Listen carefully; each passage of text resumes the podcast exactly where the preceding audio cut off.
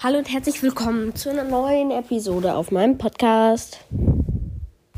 Heute geht es mal um die Reckenfähigkeiten und die Reckenwaffen.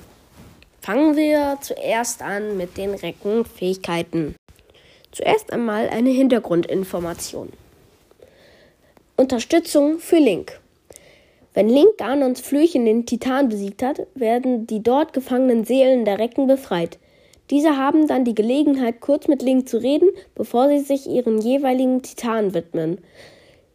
Sie reaktivieren die Titanen und richten ihre Waffen auf Schloss Hyrule. Zudem schenken sie Link ihre Kräfte, die er fortan im Kampf einsetzen kann.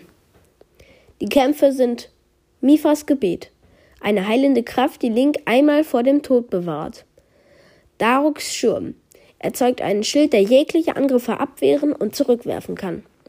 Revalis Sturm erzeugt an jedem beliebigen Ort kurzzeitig einen starken Wirbelwind.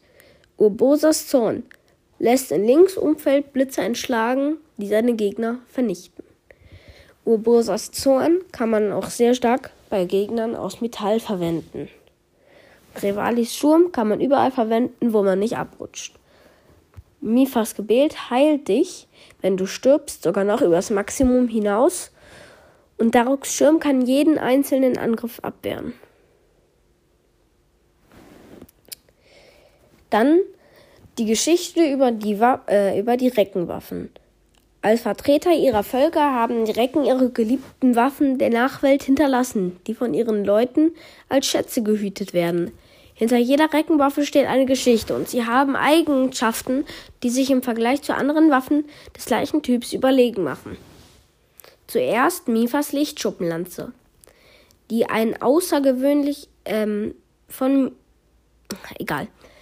Die Lichtschuppenlanze von Mifa, die ein außergewöhnliches Talent für den Kampf mit dem Speer besaß, wurde ihr zur Feier ihrer Geburt geschenkt. Der Bergspalter ist sehr schwer und hat die Kraft, Felsen zu spalten. Daruk sollte, soll ihn anstelle eines Fächers verwendet haben. Der Adlerbogen konnte unter den Orni einzig und allein von Rivali eingesetzt werden.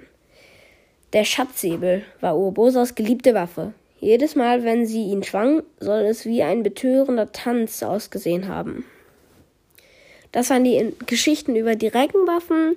Die Reckenwaffen erhält ihr dann von den Anführern der Dörfer, wenn ihr auch die Flüche besiegt habt und dann wieder ins Dorf gegangen seid.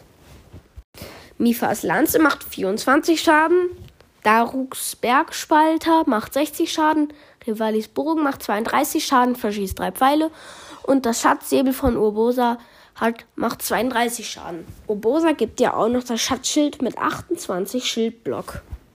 Das war's mit der Folge. Ich hoffe, sie hat dir gefallen. Ciao!